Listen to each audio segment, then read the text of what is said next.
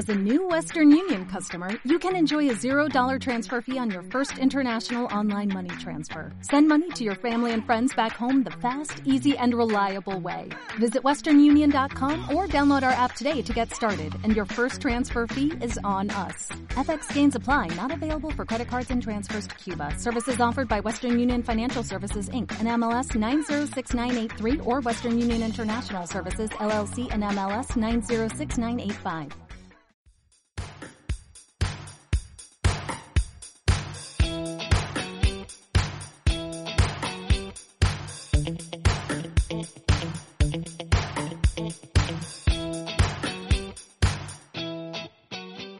Hola, muy buenas. Bienvenidos al octavo programa de la séptima temporada de Central Vicálvaro. Un programa cercano a Navidad en el que no vamos a hablar de momento de Navidad. Están por aquí Edgar, como siempre. Hola Edgar, ¿cómo estás? Hola Salva, hola a todos. Ahora sí, ya, ya con frío. Estamos por aquí, ya, ya llega el invierno totalmente. Hola Coro, ¿cómo estás? Hola, pues muy bien. Genial. Paula, ¿qué tal? Hola, muy buenas. Yo muy bien. Genial. Y Laura, ¿qué tal estás? Hola, muy buenas. Bien, muy bien. Bueno, hoy no tenemos a Berta, que no ha podido estar con nosotros. Aquí, al final, pues, manda un poco la vida y las ocupaciones diarias. Así que, de momento, estamos solo los que estamos aquí. Y hoy vamos a hablar sobre, por un lado, OnlyFans y, por otro lado, vamos a hablar sobre anécdotas que hemos tenido pues a la hora de trabajar y a la hora, bueno, pues en el ámbito un poco más eh, laboral y en el ámbito un poco más eh, del, del, voluntariado, ¿no? En, la vida real. Así que nada, bienvenidos, bienvenidas, gracias por estar aquí y vamos con, con el primer tema. Nuestro primer tema va a ser OnlyFans. Vamos a empezar con lo primero con lo más denso, luego vamos a lo más eh, distendido, porque de OnlyFans, pues aquí tenemos eh, a Paula, que ha hecho un, un, poco de trabajo de investigación en Internet y que nos va a contar un poco. En primer lugar, OnlyFans, eh, debemos comentar que lo que es, es una aplicación que, una plataforma que ha tenido su auge en la primera cuarentena que tuvimos por aquí, y esperamos que la, que la única, y la última también. Y es una aplicación de, de streaming, o sea, es una aplicación que permite acceso a streaming de contenidos pagando un, dinero, como podría ser un Patreon o este tipo de, historias. ¿Qué uso se le ha dado? Pues nada, usos diversos de los que ahora vamos a hablar. Bueno, yo primero eh, me gustaría contar mi opinión del tema. Y es que, bueno, al fin y al cabo, OnlyFans es una plataforma en la que en todo momento eres tú el que decide qué subir y qué no. O sea, que todo recae bajo tu responsabilidad. Entonces, si subes contenido que has decidido tu virtud, subir tú, pues sería algo lícito utilizar OnlyFans. Lo que pasa es que yo creo que hay que tener cuidado con lo que subimos o con lo que no subimos porque nunca se sabe quién puede ver tus fotos, tus vídeos, por ejemplo. El jefe de un trabajo que vea tu cuenta de OnlyFans y por ello decida no contratarte, por ejemplo. Pero eso, al ser una decisión tuya, pues estás expuesto a que cualquiera pueda compartir tu contenido. OnlyFans sí, ha traído es... polémica. ¿De dónde ha venido la claro. polémica? Bueno, a ver, otra cosa sería, otra cosa distinta sería que pasaran nudes tuyos, por ejemplo, sin consentimiento, que eso ya es otra historia.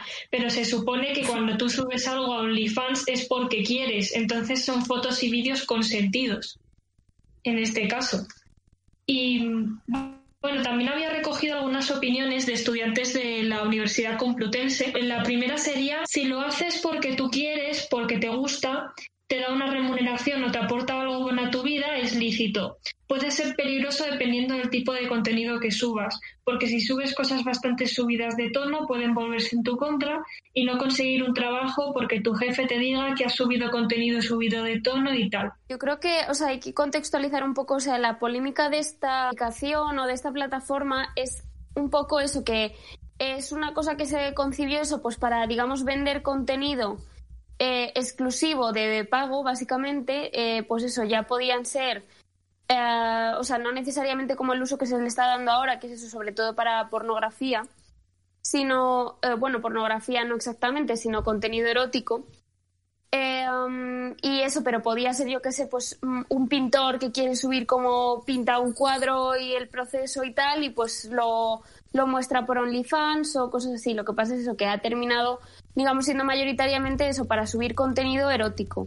La intención era hacer una suerte de Twitch de pago o algo parecido, o sea, una suerte de plataforma. Sí, algo así, o sea, pero no, o sea, es que tampoco tengo mucha idea de cómo funciona. No, creo que no es solo streaming, sino también publicaciones y fotos y. Sí, claro, yo lo que creo es que OnlyFans mm, al principio se creó para cualquier cosa, no solo erótica, Sí. para cualquier cosa, en plan, quiero promocionarme, eh, quiero subir mi contenido para que la gente me vea, tal, pero yo creo que esa parte se la llevó Instagram, por ejemplo, y no OnlyFans. Una cuestión es que, que estéis que pensando que OnlyFans creéis que es de libre acceso al público, cuando en realidad para entrar a OnlyFans tienes que crearte la cuenta y pagar. Sí, sí, tienes Claro, que claro, es lo pagar que yo para estoy ver el comentando, que para-. Claro, decir, que no, no, es tan, no es tan fácil de que me va a mirar el jefe, porque el jefe para mirarte tu perfil Tiene que pagar. pagarte, claro. Claro. Por eso Claro. hacía yo, es- por eso Es que- hacía yo ese símil que- con un Twitch de pago, efectivamente. Claro, pero Sí. en plan cual- cualquiera, eh, por ejemplo, que esté suscrito o que vea tus publicaciones, como tú lo has subido libremente, eh, con, con consentimiento, en este caso las publicaciones, eh, pues Pero la tiene persona que, que, ve tiene que tus pagarte fotos para puede, verlas.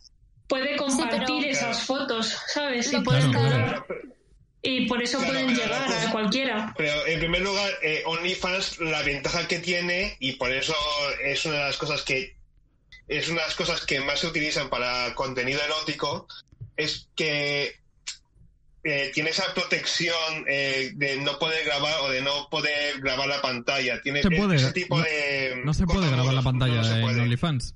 No, o- bueno, si te lo trabajas sí, pero de fácilmente no. Sí que es lo que te da una ventaja de seguridad. Y en segundo lugar, el creer que y el segundo lugar es que cuando tú eres el usuario de la cuenta, esto lo digo porque eh, tengo antiguos amigos que lo utilizaron, bueno, lo utilizaron para pagarse así la matrícula a la universidad. Eh, ellos lo que hacían es controlar el quién eran los suscriptores. Así que ellos también tienen acceso a quién ve y quiénes te ven, que tenían ahí, te dan ahí todas las estadísticas, que no es como otras redes sociales en las que tú controlas que están abiertos, pero a saber quién te ve. Al recibir el dinero, tienes que tener unos datos. Claro, claro, claro. Por eso te- ¿Y Sí, tienes idea, Pues Edgar, que- de qué contenido subía esa gente? O sea, esa, esta gente que tú conoces subía más contenido, contenido erótico, efectivamente, como lo que estamos hablando. eran un par de compañeros que practicaban un deporte y Sí. ellos, se, ellos se grababan eh, haciendo ese deporte. Ahora hay, hay gente que lo ve y seguramente había gente que lo veía como contenido erótico y otra gente practica. Bueno, claro, claro, claro, pero gente como no... algo para hacer deporte. Vale. ah. Claro, Sí. y ellos seguramente, como ellos, seguramente acaba siendo contenido erótico. Hmm. Es que eso no lo niego. Claro, claro, claro, Y no. O sea, yo es, es- es una pregunta así más por, por pura curiosidad. A ver, yo creo que, o sea, eso de que pueden difamar tu, o sea, bueno, difamar no, eh, difamar no es la palabra, difundir tu contenido eh, simplemente por el hecho de que tú lo has subido con libertad, creo que exactamente no es así porque yo creo que está un poco influido eh, con la ley no del copyright, pero sí de contra la piratería y demás, me refiero.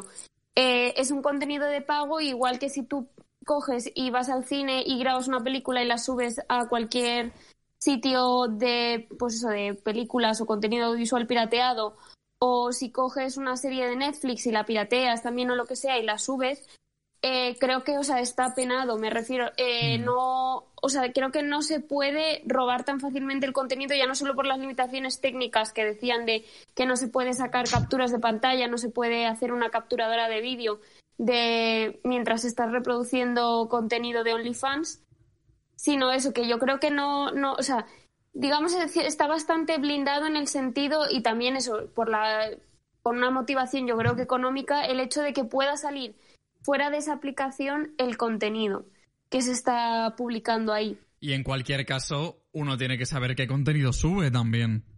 Es decir, Sí, bueno, pero realmente yo creo que la gente que está ahí subiendo contenido, o sea, eh, en teoría lo que la gente argumenta es que la ventaja de OnlyFans es eso, es como que tú, eh, la gente te va a pagar por un trabajo que haces tú y que nadie más te obliga a hacer y que tú en teoría lo estás haciendo porque quieres. Entonces, ah, sea que lo hagas por necesidad o por gusto, si te decantas por esta opción eh, para ganar dinero, para monetizar este tipo de contenido, intuyo que es sabiendo qué es lo que te va a pedir la gente. claro, y uno tiene que saber también cuando se meten estas historias a qué riesgos se puede estar enfrentando. O sea, tendremos el debate de hasta qué punto hay libertad si yo lo tengo que hacer para comer. Y veo como una opción fácil esto, pues porque, eh, bueno, fácil y ¿Tanto, ¿Tanto dinero se podrá generar con estas historias? Sí, hay gente que dice, sigo un, varios perfiles en Instagram de varias chicas que salieron en un, en una, bueno, en un reality estadounidense que se llama Madres Adolescentes y muchas de ellas ahora están en OnlyFans y hablan eso de que mucha gente critica que están en OnlyFans, pero que gracias a OnlyFans le han podido pagar un mejor colegio a sus hijos, han podido comprarse una casa, han podido tener una niñera, eh, bueno, como cosas eso que han podido pagarse gracias a OnlyFans. Claro, aquí ya depende de cada uno donde quiere llevar, de cada uno donde tiene su límite, ¿no? Claro, porque, o sea, yo creo eso, o sea, luego está el debate eso de la libertad es libertad si yo lo hago porque tengo que comer, no sería lo mismo. Claro, pero porque tienes que comer, buscas otros, puedes buscar otros empleos en otras historias. sí, si no lo has encontrado y, a ver, hay hombres también en esta plataforma, pero tampoco nos vamos a engañar de que hay muchas mujeres que la mayoría probablemente sean mujeres porque ya que la mayoría del público puedan ser hombres yo creo que esto puede ser un importante. Estamos hablando de que las personas que tienen OnlyFans son personas que asumen totalmente las consecuencias de lo que hacen y que, Hombre, es de hecho voy a más tú posiblemente al meterte en OnlyFans firmes una política de privacidad y aceptes esa política de privacidad que no la leas ya es otra historia. Pero tú aceptas una política de privacidad que tiene varias implicaciones, implicaciones entre las que están estas historias. Porque OnlyFans es una empresa que está manejando dinero y que como tal, del dinero que tú ganes, me imagino que ganarán ellos también. Si no, no seguirían abiertos porque la empresa tiene que ser rentable. Entonces, ellos no se pueden pillar las manos. Ellos te hacen firmar una política de privacidad que es como una, una suerte de contrato al que te obligas con ellos. Y ellos no se van a pillar las manos, ellos no se van a pillar los dedos haciendo cosas ilegales.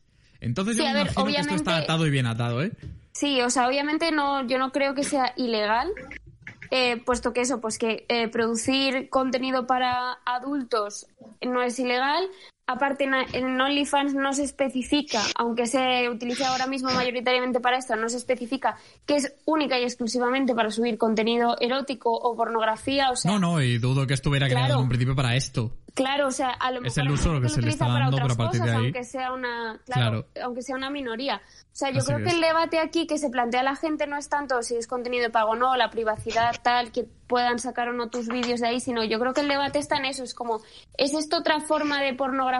Que eso, que muchas veces eso se plantea el debate de en plan, claro, vale, eh, ¿por qué consideramos eso que una persona que hace algún tipo de trabajo sexual lo está haciendo eh, eso por gusto lo está haciendo por necesidad, hasta qué punto el que lo haga por necesidad está afectando a su bienestar como persona, porque eso a lo mejor también por necesidad es que tú trabajes, yo qué sé, en Burger King y a lo mejor no te gusta. Entonces, claro, o sea, es como ahí es donde está el, el, debate y el dilema. Que, eh, y esto a su vez tiene muchas implicaciones Claro, mucha gente considera que esto se está disfrazando porque como feminismo, como de las mujeres se empoderan o no y tal, y claro, o sea, es como, vale, creemos a estas mujeres que realmente se están empoderando, que realmente lo hacen por gusto, o están cayendo en ideas mucho más antiguas de las que eso se valore a una mujer por el físico, se valore a una mujer por, no sé, eh, digamos en lo que se refiere al aspecto sexual, y se está disfrazando de eso y no realmente no es algo mm, moralmente aceptable. O sea, eso creo que es ahí el debate. Y luego esto a su vez hay que enlazarlo con eh, la concepción o, la idea que se tenga o la opinión que se tenga sobre el sobre la pornografía, claro. Claro. Al final todo va enlazado, ¿no? Sí. A ver, depende del pensamiento que tengamos sobre la pornografía sobre si, claro, si, si no te gusta la pornografía vas a estar en contra y si de esto estás probando, pues a favor. el, el, mundo pornográfico en, general siempre juega con consentimientos y hay muchos abogados que no se van a quedar las manos y ahí sí que ahí sí que puede haber grandes demandas. Hay una cosa que hay que aprender del mundo pornográfico que he estado aprendiendo en, en una cosa en un curso de marketing y es que en ellos siempre siempre son pioneros a la hora de crear cualquier contenido online o cualquier sí, cualquier web siempre se están reinventando, ¿no? Digamos. Sí, sí, igual prácticamente porque la gente que está ahí se arriesga. Y yo, yo para mí, eh, yo creo que dar por hecho que una mujer está, la moral de una mujer que, que puede expresarse sexualmente, yo creo que hay que valorarlo siempre. Es decir, que para mí que las mujeres digan que puedan tener una sexualidad, para mí no es una cosa retrógrada, para mí es una cosa actual que, es lo que da OnlyFans. Eh, yo con esto no voy a decir que las mujeres tengan que desnudarse, pero yo digo que tienen ya esa capacidad de gestionar su sexualidad por ellas mismas. Y eso es lo que te está demostrando OnlyFans. También los hombres, lastimosamente aquí ahora los hombres son es una minoría, pero yo creo que deberíamos, yo lo tomo así, como una capacidad de que la mujer tenga capacidad de mostrar su sexualidad por sí misma. Efectivamente, ahí el punto es si esa capacidad realmente es, es tal o si lo que hay ahí es más que una capacidad o un empoderamiento, como decía Coro, eh, igual es más bien una necesidad de financiación. Entonces, cuando aprieta el hambre, cuando aprieta la necesidad de dinero, pues igual, igual no es todo empoderación.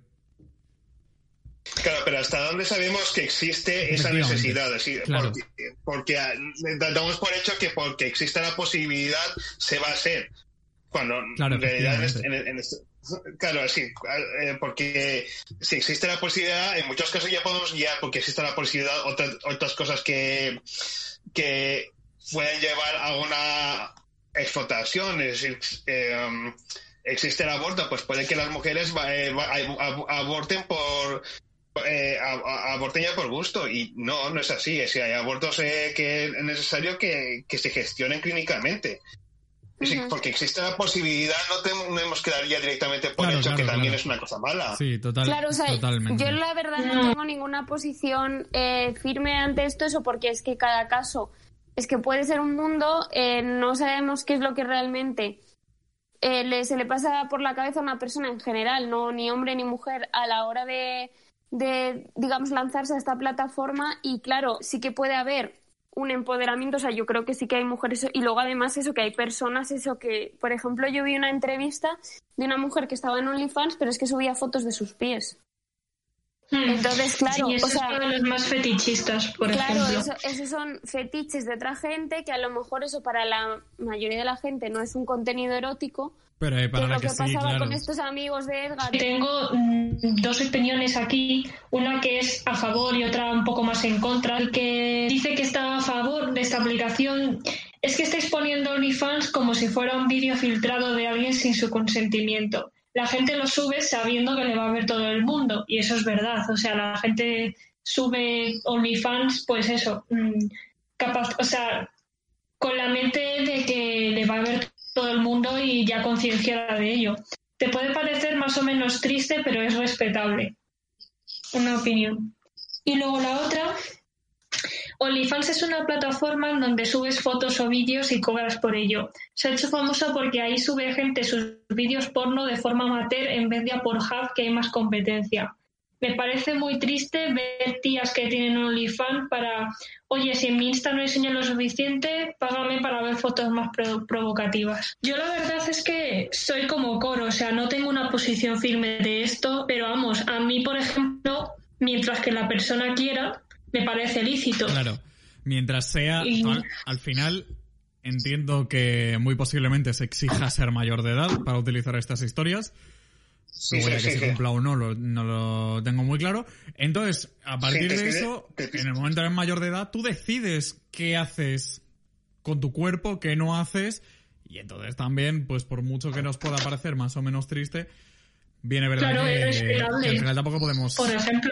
Hay que respetarlo, claro. Lo que me queda claro es que te piden una cuenta bancaria, así que normalmente para OnlyFans y además una foto, una, una foto para hacerte la cuenta, que es lo que, hmm. lo está leyendo. Así que yo creo que a ver, el filtro de la foto puede ser engañoso, pero el filtro de la cuenta bancaria, al menos yo creo que eh, sí que es muy inteligente, porque no un menor de edad no puede tenerlo. Claro, podría poner un PayPal, por ejemplo, alguna cosa de esas que igual le puede ser más fácil acceder. Ahora, de todas formas, yo tuve cuenta bancaria siendo menor de edad. Claro, pero es con autorización de tus padres, entonces ahí ya se va a ver. Si tú la tienes con autorización de tus padres, y de ahí deducir que no eres mayor de edad. Claro. Pero a ver, eso, yo creo que, o sea, eso, yo no tengo una opinión formada de eso porque no se sabe realmente el caso de cada persona, no se sabe realmente eh, qué es lo que motiva a cada persona a hacerlo, a lo mejor hay gente que realmente lo hace empoderada.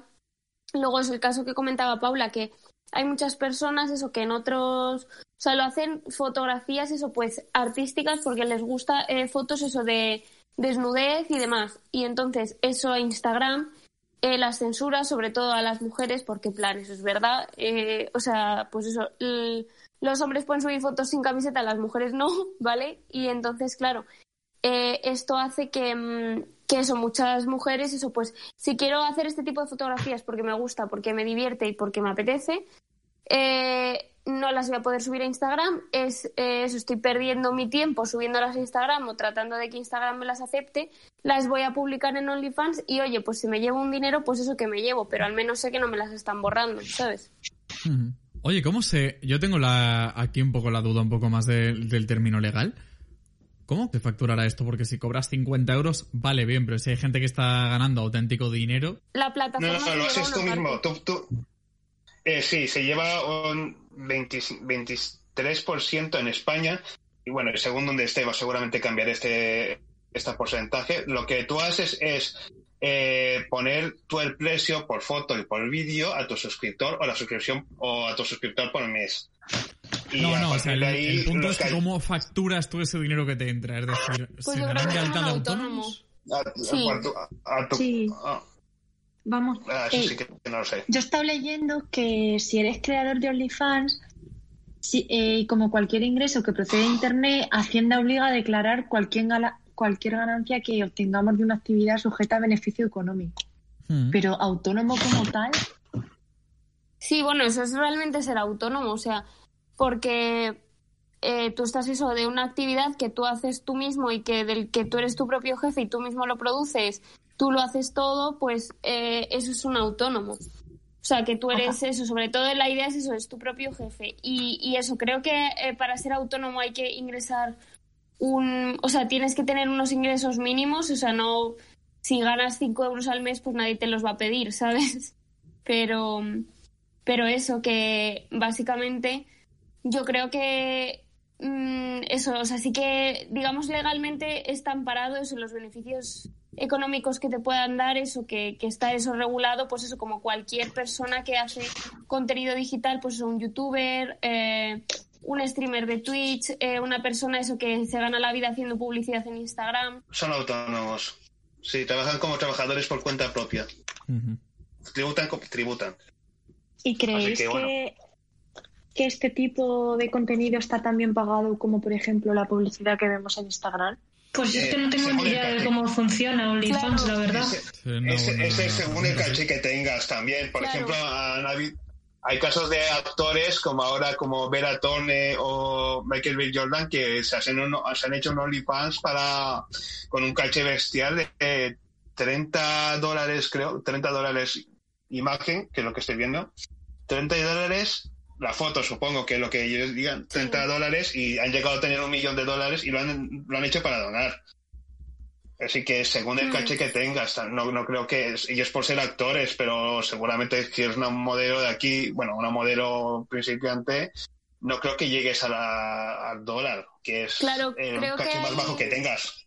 Sí, o sea, creo que las personas, em, o sea, los, los, digamos, creadores de OnlyFans marcan las tarifas, eh, marcan los precios y luego también eso en las publicidades de Instagram también eh, también va por caché, me refiero.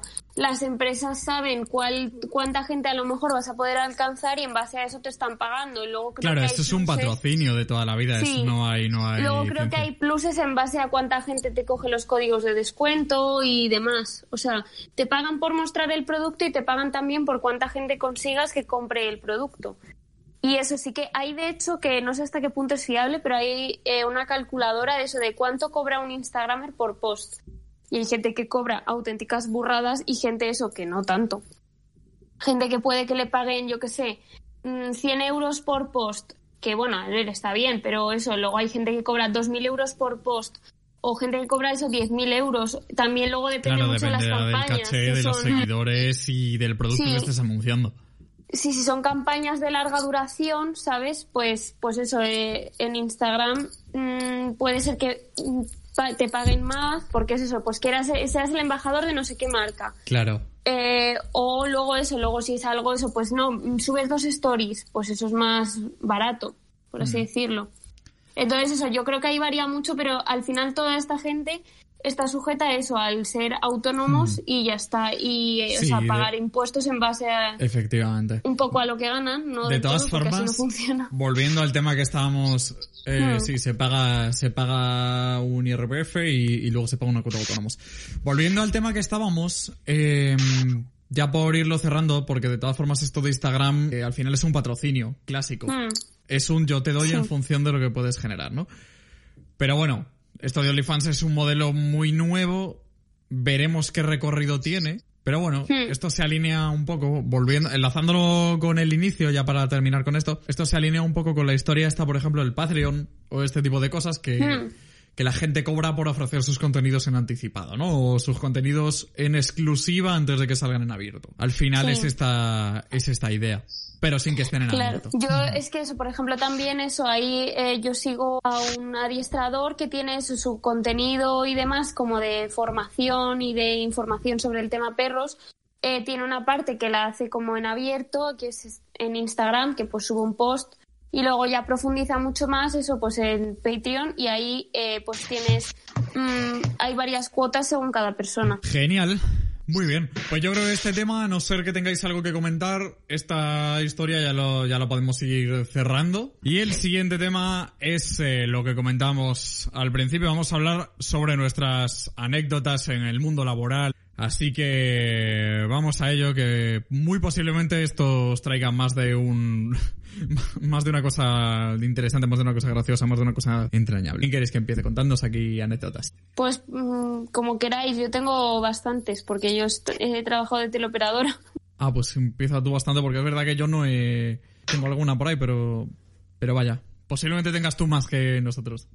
Es que eso, o sea, trabajar de teleoperadora es un mundo. O sea, en el sentido de, mm, de eso, que la gente se toma ciertas libertades y es como, vale, en plan, no voy a contar nada de todas las veces que me han insultado, sino que voy a contar mm, dos anécdotas, creo. O sea, tengo tres en mente, pero creo que voy a decantarme por dos. En las que eso, pues, gente, personajes se un poco graciosos, ¿vale?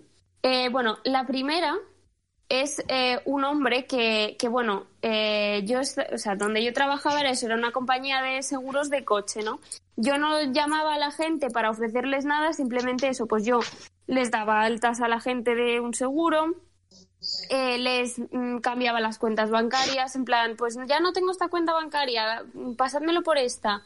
O también eso, también los siniestros de pues he tenido un golpe o cómo va la gestión de mi siniestro, pues eso, ¿no? Como atención al cliente. Entonces, bueno, nos llama un hombre diciendo que, que quería conocer el estado de su siniestro y me dice tal cual, eh, bueno, yo quería conocer mi estado del siniestro básicamente para ver si hundo o no esta empresa. Y a mí se me escapó la risa, en plan, como... me dice, no, no, es en serio, señorita, yo es que tengo la capacidad de hundir empresas, de hecho ya hundí otra compañía de seguros estadounidense y por nada, si no me gusta el resultado va a pasar lo mismo con ustedes, así que mire a ver qué es lo que ha pasado con mi siniestro. Bueno, ya me aguanté la risa porque el señor, o sea, no porque fuera verdad, sino porque es como, bueno, tampoco me voy a estar riendo de este pobre señor. Sí, claro, claro. Total. Es un flipado del lugar y ya está. Claro. Entonces, pues nada, yo simplemente pues me meto y veo que, que al hombre no solo le habíamos dado la resolución nosotros por correo, sino que la policía le había contactado básicamente para decir que él era el responsable de ese siniestro porque había sido un choque múltiple, pues que él no había frenado bien le había dado a otro coche porque no iba respetando la distancia y ese coche, o sea, al impactar a ese coche, ese coche dio a, su vez a otro.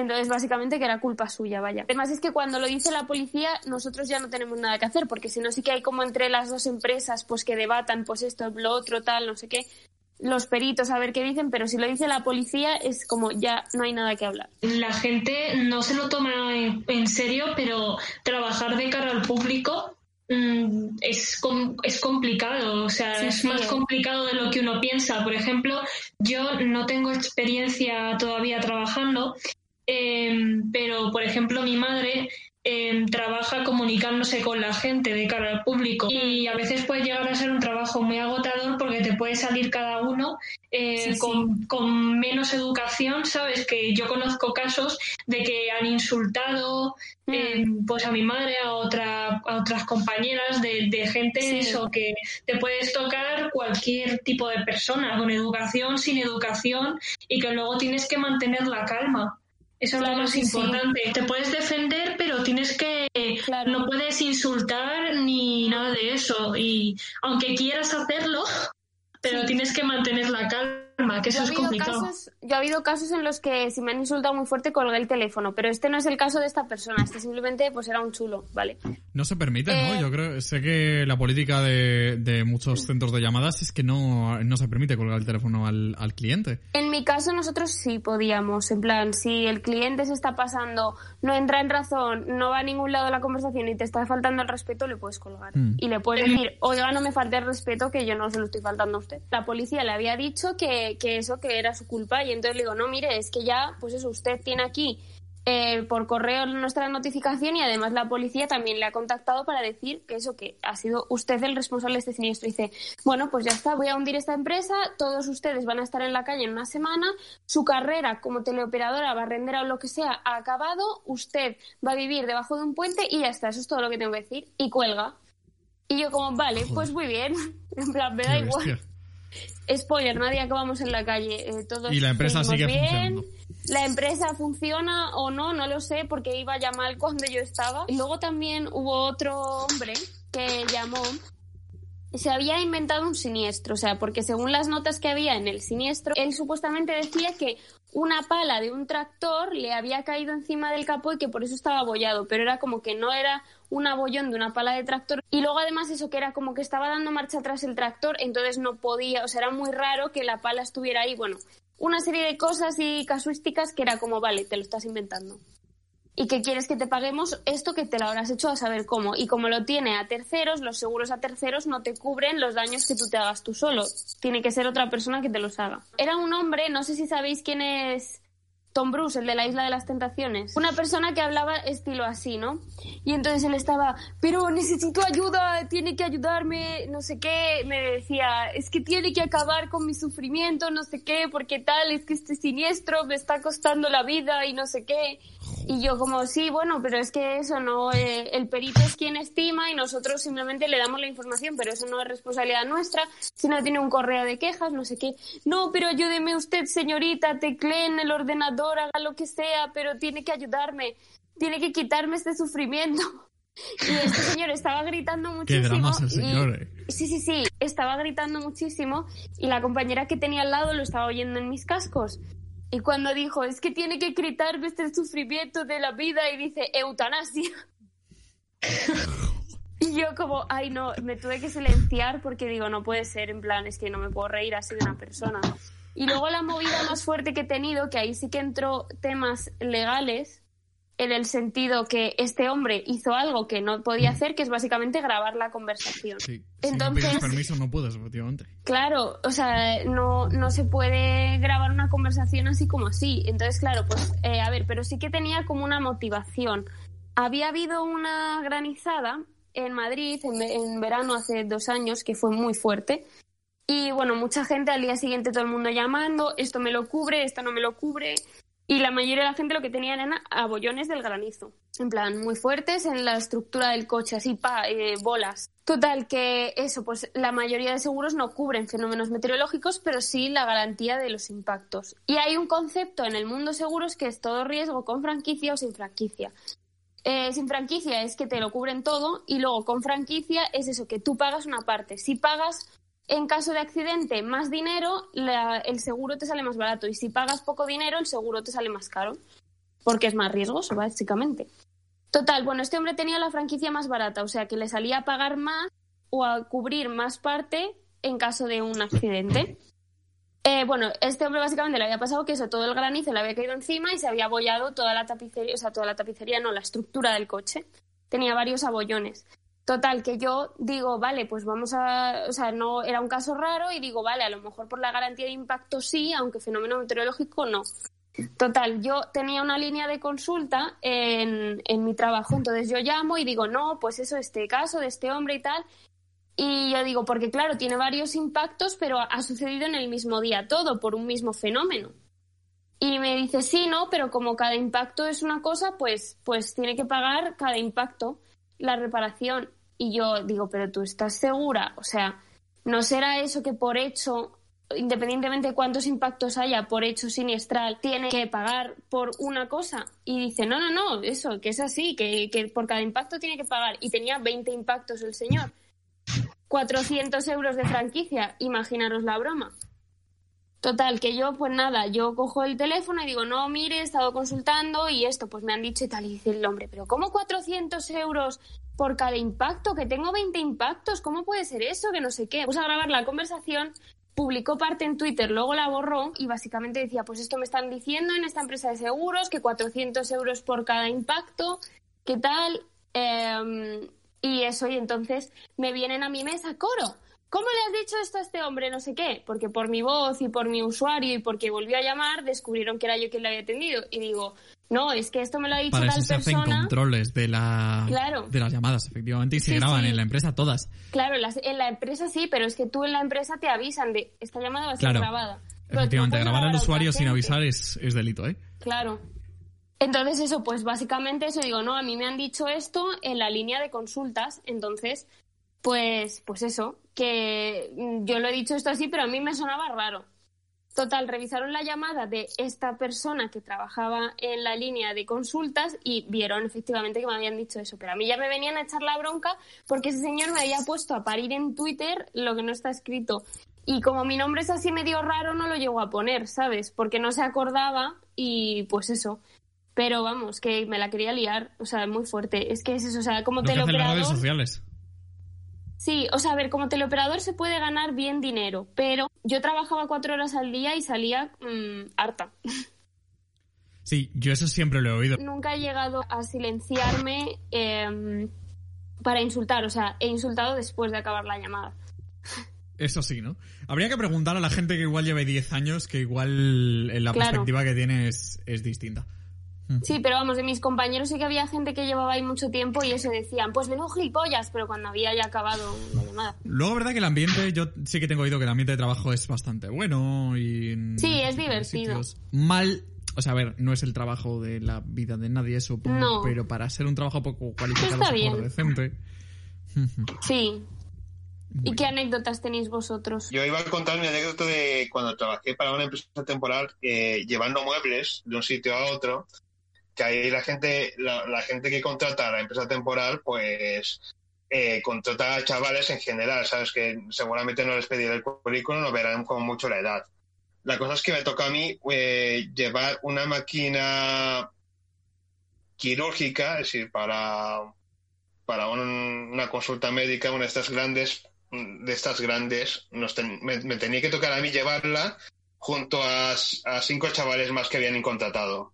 La cuestión es que no sé cómo se lo montó la, la- esta empresa, que creo que la mayoría eran medían como mucho unos 65 y pesaban como 50 kilos, es decir, o 50 y tantos kilos, prácticamente unos palos. Y yo no sé cómo me tocó ir con ellos y al verlos me tocó la sorpresa de, que al verlos, eh, ¿qué muebles van a cargar ellos si el mueble es más grande que todos ellos juntos?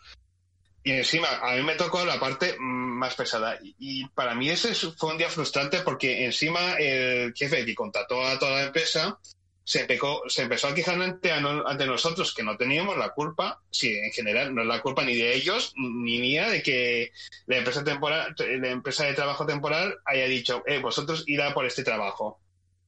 Y a mí me indignó ese día porque eh, el jefe este estaba indignado porque querían que cinco chavales eh, que llevásemos una, no sé, una tonelada por lo menos era esa máquina lo que teníamos que llevar. Encima teníamos que llevar de un piso primero a un piso segundo por las escaleras, porque no cabía por el ascensor. Y se empezó a quejar. Y para mí fue el día más frustrante de trabajo y era la primera vez que casi que casi intento agredir al jefe que nos había contratado porque eh, directamente nos llevaba una pan que lo llevamos pero lo llevamos con vecinos y yo y unos cuantos porque los chavales que habían contratado no podían llevar es que era una tonelada. Hmm. era más grande era, eh, eh, era el tamaño de un coche pequeño un mini por así decirlo. Lo que queríamos llevásemos seis personas pero si estos chavales eh, no, son francos y no tienen esa fuerza, pues hemos tenido que ir entre el jefe y yo y otros cuatro vecinos. Y ellos también intentaban ayudar, pero es que ellos no podían. no, claro, sé, claro. no sé cómo se los límites del físico son los que son. Claro, y, se intentó. Y, la primera vez que es que la humillación que vi del jefe hacia estos chavales, a mí me dijo por lo menos, sí, por lo menos ha traído uno que sabe trabajar. Y yo, a ver, estos chavales no tienen la culpa, y, Igual es que no pueden. claro, es que claro, es que para mí fue un día horrible y encima el último día, encima el único que eh, eh, el único que ha valido es latino. Es que eh, eso sí, no vuelvo a contratar a esta empresa y yo, es que eso, eso sí que ya me, me, me tocó la moral. Y ya prácticamente... El, factor xenófobo, Sí, sí, sí. Sí, sí, sí, es que un, era, eh, y era una consulta de médicos, es que en teoría los médicos no tendrían que tener discriminarla. Y prácticamente ese día sí que me fui enfadado porque mm. me dijo, tira de eso y yo, joder, es que no le tenemos, eh, tirar unos cartones donde estaba esta máquina eh, envuelta y nosotros no, no le hemos tirado para nada. Y luego nos fuimos, eh, nos fuimos corriendo, pero yo creo que para mí es una de las anécdotas más de trabajo más frustrantes con unos jefes más horribles. Tampoco, mm. a ver, entiendo la posición del jefe al cabrearse, entiendo la posición de este jefe al que hablarse porque han traído unos chavales que no valían para llevar peso. Eso lo entiendo. Pero culpa de los chavales tampoco a es. esos niveles. Claro, ni de ellos ni del jefe. Efectivamente. Claro, para mí es, pues, es uno de los días más Era de quien organizó el equipo, pero nada más. Claro. Y, y, para mí esa es una de mis anécdotas más frustrantes de trabajo con gente que, buenos chavales, pero con, con, con esta empresa temporal que no sé cómo elegía sus empleados. Seguramente a mí también me, mm, también a mí me eligió así a Tuntún, pero yo porque sea, eh, eh, yo llevaba más peso, o, bueno, yo ya, estaba acostumbrado a llevar peso y a entrenarme, pues sí podía llevar eso. Bueno, sí, sí tenía más capacidad de llevar ese peso. Es que Imaginad llevar un coche mini de un piso 1 a un piso 2 por esas escaleras. Hmm. Que es prácticamente, creo que es la mejor idea para que tengáis cómo era esa máquina. Joder. Y para mí fue... en general, las empresas de trabajo temporal Son, son un nido de explotación y un nido de antiderechos y, y de mala fama para los trabajadores. Pero bueno, de nuevo es una solución para quien necesita trabajo. A ver, yo para mí fue una mala experiencia ese día. Así que luego he trabajado con esa empresa en otras ocasiones y no le pasó tan mal. Eh, es más, hay sitios, es según el jefe con el que te toque y el equipo al que te seleccionen. Claro. Yo he tenido chavales, claro, es decir, mis compañeros normalmente han sido gente muy maja. Eh, y, uno, y uno de los mejores trabajos ha sido montando escenarios y ahí sí que era gente uh y tal y es y sí que aprendes a... Lo que yo aprendí con empresas de trabajo temporal es adecuarme fácilmente a sitios eh, que para, a mi parecer me parecían duros. Y que yo llevar, eh, montar escenarios o montar... Eh, montar muebles, por así decirlo, me parecía cosa que no, era, no iban conmigo, pero sí aprendí a adoptarme. Mm. que ahí, para, solo que hacer contar esto porque es, hay días en los que el trabajo te frustra y esos días tú quieres ver eh, al ver a esa consulta médica. Es que para mí es una consulta médica lo que pasó. Fue en una consulta médica donde pasó esto. Sí. Y bueno, pues esa es mi anécdota de trabajo. Madre Muy bien. Mía. Pues sigo yo yéndome un poco a, lo humano, no tanto a una anécdota de pasarlo mal, sino una anécdota que me hizo darme cuenta, oye, de lo afortunados que somos, ¿no? Eh, yo estuve trabajando, si recordáis, porque además nos pilló a mitad de la anterior temporada. Yo estuve trabajando. De cuarentena. Efectivamente, yo estuve trabajando en una agencia de, de prensa, en una consultora de prensa, de eventos, de, de, asuntos públicos. Y en esa consultora, en buena medida, mi trabajo como becario, pues eh, se trataba de hacer labores de producción producción para los diferentes contenidos que se fueran a publicar. Y en esa labor de producción tuvimos que teníamos muchos clientes del tercer sector. El tercer sector es el, es el sector de las personas, el sector de las fundaciones, de la solidaridad, este tipo de este tipo de historias, de la discapacidad. Y entonces teníamos eh, un, un cliente muy importante en el ámbito de la discapacidad para el que tuvimos que hacer un reportaje, para el que tuve que hacer un reportaje que finalmente no salió como reportaje, una pena la verdad, porque salió, salió solamente como teletipo. Y esto, pues para la gente que no estéis metida aquí en estas cosas del periodismo, es lucir mucho. Como reducirlo, sí. Es reducirlo mucho, mucho, porque lo que yo monté como más o menos reportaje para una página web se acabó convirtiendo pues en una noticia breve. Pero el caso es que yo tuve que hablar con un señor al final de la cuarentena. Tuve que hablar, como en mayo, con un señor que iba en silla de ruedas, se había quedado en silla de ruedas por un accidente laboral y vivía en un cuarto piso sin ascensor. ¿Qué pasaba con ese señor? No tenía ningún familiar que le pudiera ayudar, era un señor bastante grande y bastante gordo, y eso le ocasionaba llevar desde el año 2015, desde julio del año 2015, metido en casa. Ya. Y con lo, que quisimos eh, mostrar con ese reportaje era, pues bueno, que, que efectivamente habíamos estado dos meses metidos en casa, pero que había Mm. gente que llevaba mucho más tiempo metida en casa y que era un- un- una problemática súper importante. Y la verdad que hablar con Sí. ese señor me abrió mucho los ojos porque dije, joder, qué bien estamos, qué poca cuenta nos damos, pero imagínate cinco años metido en una casa sin saber usar internet, sin tener ningún tipo de intención de aprender, porque yo le pregunté. Hmm. Entonces, estando en casa viendo la televisión y poco más. Ya. Y el señor encima pues era diabético, también eso le generaba un problema porque tenía que quemar. Me abrió mucho los ojos por ese pensamiento de decir, joder, si yo llevara cinco años metido en casa, ¿cómo estaría? Claro. Podéis buscar esta historia porque salió en algún medio y de hecho eh, se hizo un, un reportaje, me parece, para Telemadrid a partir de este Sí. teletipo. Y entonces pues podéis buscarlo porque mm, la verdad a mí me pareció sobrecogedor. Yo estuve hora y media hablando con ese señor y ese señor vivía enfadado y, y creo que no es para menos. Con razón. Creo que no claro. es para menos. Sí, porque, o sea, yo creo que ahí las instituciones eso deberían intervenir y eso y ver que si una persona está en esas condiciones de vida Eso que no tiene ¿eh? ayuda, claro. Eso- bueno, sí, pues, condiciones de vida por llamarlo de alguna forma, pero Claro, no, que- no, no, porque- pero que es la reivindicación de que, joder, eso no son condiciones para que nadie viva. Claro, pues que eso que debería haber algún tipo Mm. de servicios sociales que prestara ayuda a ese hombre. Así es. Pues sí, yo creo que eso, que trabajar, como dices tú, en el tercer sector, eso, pues el tema de ONGs y esto, pues es un poco duro, sobre todo eso. Que si eh, no tanto eso como en la visión de un captador de socios, que eso es en otro sentido duro, pero no duro en el sentido de que me refiero yo, que es eso, sino las historias que puedes llegar a conocer Sí, y es. las historias que puedes llevar a, llegar a saber, como en el caso este. Es gratificante porque es bonito, porque sientes que haces las cosas bien por alguien o que, o que estás escuchando, en este caso, más bien es un poco la labor de un psicólogo, que por cierto este hombre lo mismo le hubiera venido un poco bien. Pero, pero es como sentir efectivamente que hace la labor de un, de un psicólogo, ¿no? Y ahí yo me sentí, joder, que estaba escuchando a este hombre y que le hacía mucha falta y yo, la verdad, me sentí bien. Es un trabajo muy gratificante que te acerca a otras realidades que tú no conoces y que, bueno, esto volvemos a lo de siempre, ¿no? Eh, son realidades que tú no conoces y en cierta forma pues tampoco tienes por qué conocer y no pasa nada, es normal. Sí.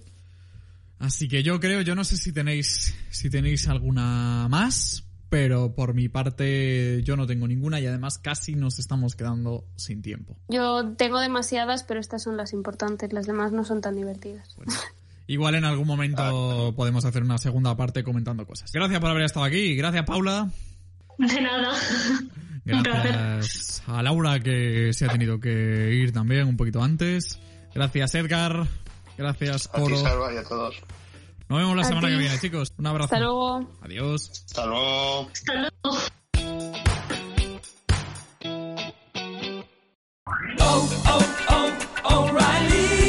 ¿Necesitas ayuda? En O'Reilly Auto Parts te ayudamos. ¿Necesitas algún consejo? Te aconsejamos. Nuestros profesionales en autopartes están siempre disponibles para ayudarte a encontrar lo que necesites. Excelente servicio al cliente es solo una de las ventajas que ofrece O'Reilly Auto Parts. Los profesionales en autopartes. Oh, oh, oh, O'Reilly.